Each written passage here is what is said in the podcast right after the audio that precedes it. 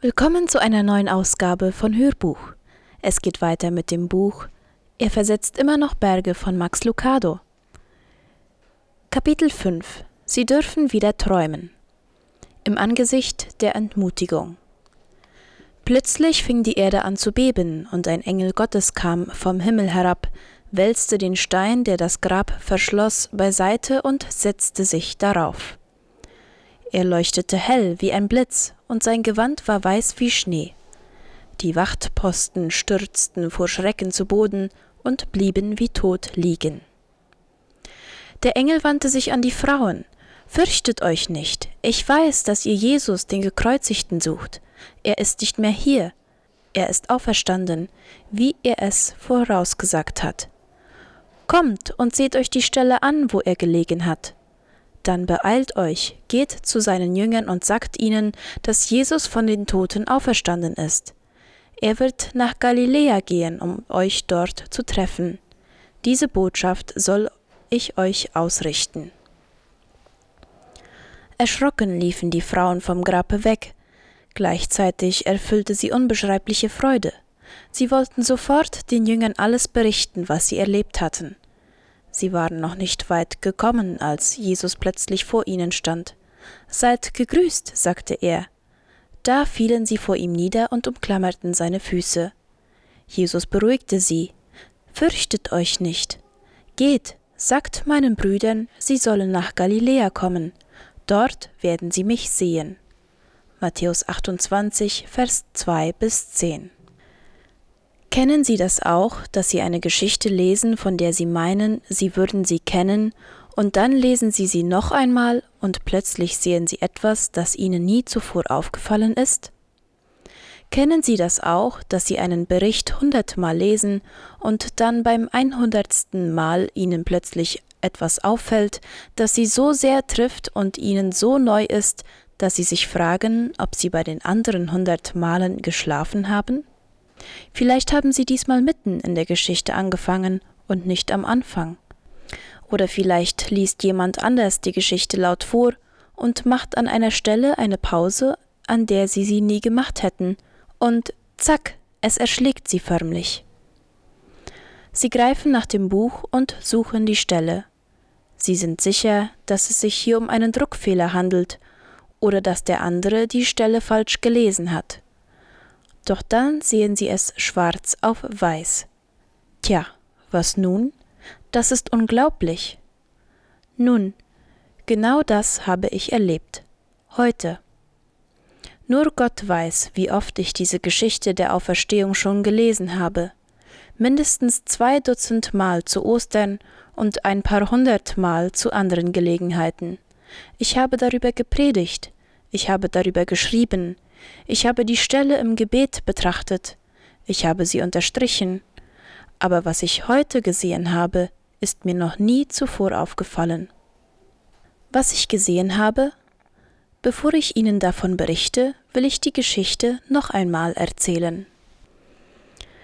Es ist früh am Sonntagmorgen, der Himmel ist dunkel.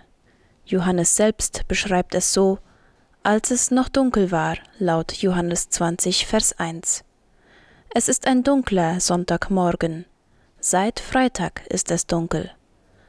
Dunkel durch Petrus Verleugnung, dunkel durch den Verrat der Jünger, dunkel durch die Feigheit des Pilatus, dunkel durch die Qualen Jesu, dunkel durch die Schadenfreude des Teufels. Der einzige Lichtfunke ist die kleine Gruppe von Frauen, die in einiger Entfernung vom Kreuz steht und zuschaut. Zu ihnen gehören zwei Personen mit dem Namen Maria. Die eine ist die Mutter von Jakobus und Josef und die andere ist Maria Magdalena. Warum stehen sie dort? Damit ihre Stimmen das Letzte sind, was Jesus vor seinem Tod hört, um seinen Leib für die Grablegung vorzubereiten. Sie sind da, um seinen Bart von Blut zu reinigen, um das dunkelrote Blut von seinen Beinen abzuwaschen, um ihm die Augen zu schließen, um sein Gesicht zu berühren. Sie sind da, die letzten, die Golgatha verlassen, und die ersten, die beim Grab eintreffen.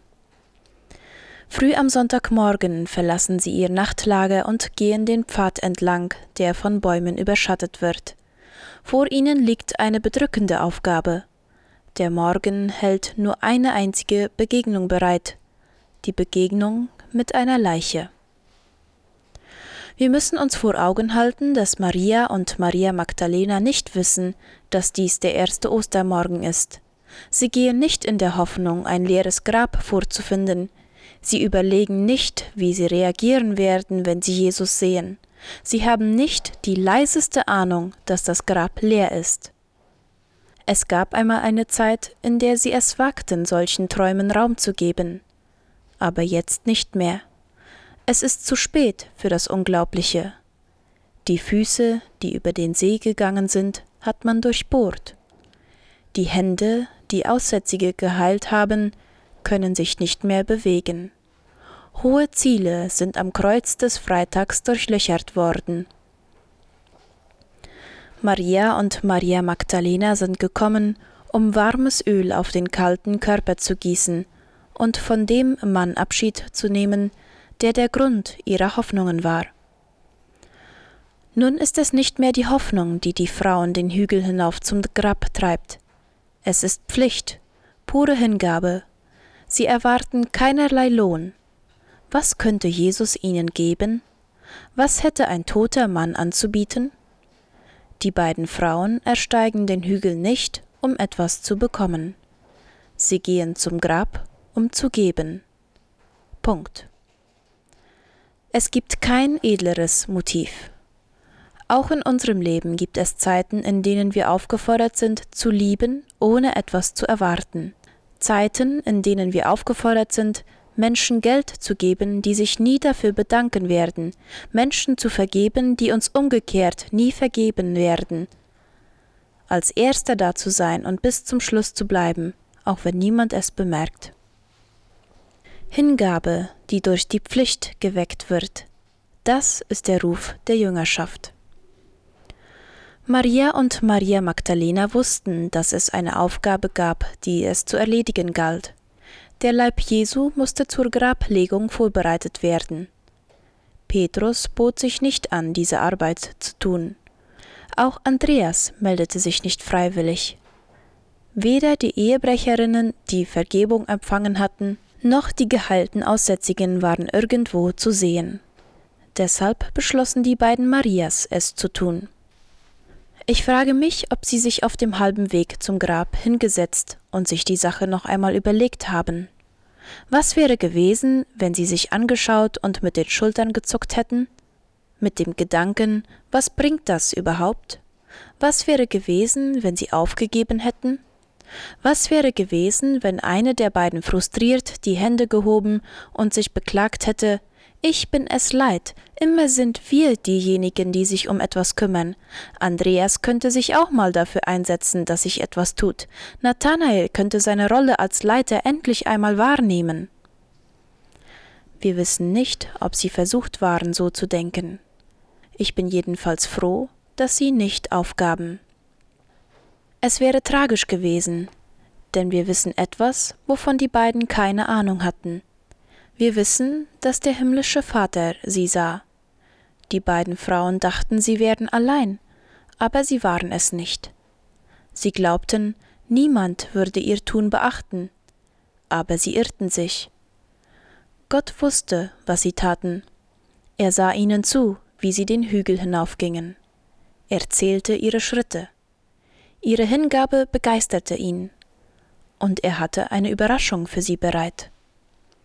Plötzlich fing die Erde an zu beben, und ein Engel Gottes kam vom Himmel herab, wälzte den Stein, der das Grab verschloss, beiseite und setzte sich darauf. Er leuchtete hell wie ein Blitz, und sein Gewand war weiß wie Schnee. Die Wachtposten stürzten vor Schrecken zu Boden und blieben wie tot liegen. Matthäus 28, Vers 2 bis 4. Und nun geben Sie Acht beim Lesen, denn jetzt kommt, was ich heute zum ersten Mal entdeckt habe. Warum wälzt der Engel den Stein beiseite? Für wen wälzte er den Stein beiseite? Für Jesus? Das hatte ich bisher immer geglaubt. Ich hatte einfach angenommen, der Engel hätte den Stein weggewälzt, damit Jesus herauskommen konnte. Aber denken Sie einmal darüber nach. Musste der Stein weggewälzt werden, damit Jesus herauskommen konnte? Benötigte Gott Hilfe? War der Sieger über den Tod zu schwach, um einen Stein allein wegwälzen zu können? Ich glaube nicht. Der Text vermittelt den Eindruck, dass Jesus gar nicht mehr im Grab war, als der Stein weggewälzt wurde. Nirgendwo in den Evangelien steht, dass der Engel den Stein für Jesus beiseite wälzte. Für wen wurde er dann weggewälzt? Hören Sie, was der Engel sagt. Kommt und seht euch die Stelle an, wo er gelegen hat. Nach Matthäus 28, Vers 6. Der Stein wurde nicht für Jesus, sondern für die Frauen beiseite gewälzt. Nicht damit Jesus herauskommen konnte, sondern damit die Frauen hineinblicken konnten. Die beiden Frauen sehen sich an, und auf ihrem Gesicht ist dasselbe Lachen zu sehen wie damals, als der Korb mit dem Brot und den Fischen nicht leer wurde. Die alte Leidenschaft flackert wieder auf. Plötzlich dürfen sie wieder träumen. Beeilt euch, geht zu seinen Jüngern und sagt ihnen, dass Jesus von den Toten auferstanden ist. Er wird nach Galiläa gehen, um euch dort zu treffen. Matthäus 28, Vers 7. Das muss man Maria und Maria Magdalena nicht zweimal sagen. Sie drehen sich um und laufen zurück nach Jerusalem. Die Dunkelheit ist dem Licht gewichen, die Sonne ist aufgegangen, der Sohn ist auferstanden. Aber das ist noch nicht alles, was Jesus für sie bereithält. Es wartet noch eine weitere Überraschung auf sie. Plötzlich stand Jesus vor ihnen. Seid gegrüßt, sagte er. Da fielen sie vor ihm nieder und umklammerten seine Füße. Jesus beruhigte sie, Fürchtet euch nicht, geht, sagt meinen Brüdern, sie sollen nach Galiläa kommen, dort werden sie mich sehen nach Matthäus 28, Vers 9 bis 10. Der Gott der Überraschungen inszeniert noch einmal einen großen Auftritt. Es ist, als würde er sagen, ich kann nicht länger warten, die beiden haben so viel dafür eingesetzt, um mich zu sehen, dass ich einfach zu ihnen kommen muss. So handelt Gott an Menschen, die ihm treu sind. Gerade dann, als Sarah zu alt ist, um noch ein Baby zu empfangen, wird sie schwanger. Gerade als das Versagen zu groß ist, um gerade zu gewähren, wird David vergeben. Und gerade als der Weg für Maria und Maria Magdalena zu dunkel ist, kommt der Engel, erscheint ihnen Jesus, und die beiden Frauen werden nicht mehr dieselben sein. Die Lektion? Drei Worte nur. Gib nicht auf. Ist der Pfad dunkel? bleib nicht sitzen. Ist der Weg lang, bleib nicht stehen. Ist die Nacht schwarz, resigniere nicht. Gott sieht sie. Wer weiß, möglicherweise sagt er gerade jetzt dem Engel, dass er den Stein wegwälzen soll. Vielleicht ist die Überweisung auf ihr Konto schon ausgeführt. Vielleicht ist ein ganz bestimmter Mensch schon auf dem Weg, um sich bei ihnen zu entschuldigen. Vielleicht liegt der Arbeitsvertrag schon auf dem Schreibtisch. Geben Sie nicht auf. Wenn Sie aufgeben, verpassen Sie vielleicht die Antwort auf Ihre Gebete. Gott schickt auch heute noch Engel. Und Gott wälzt auch heute noch Steine beiseite.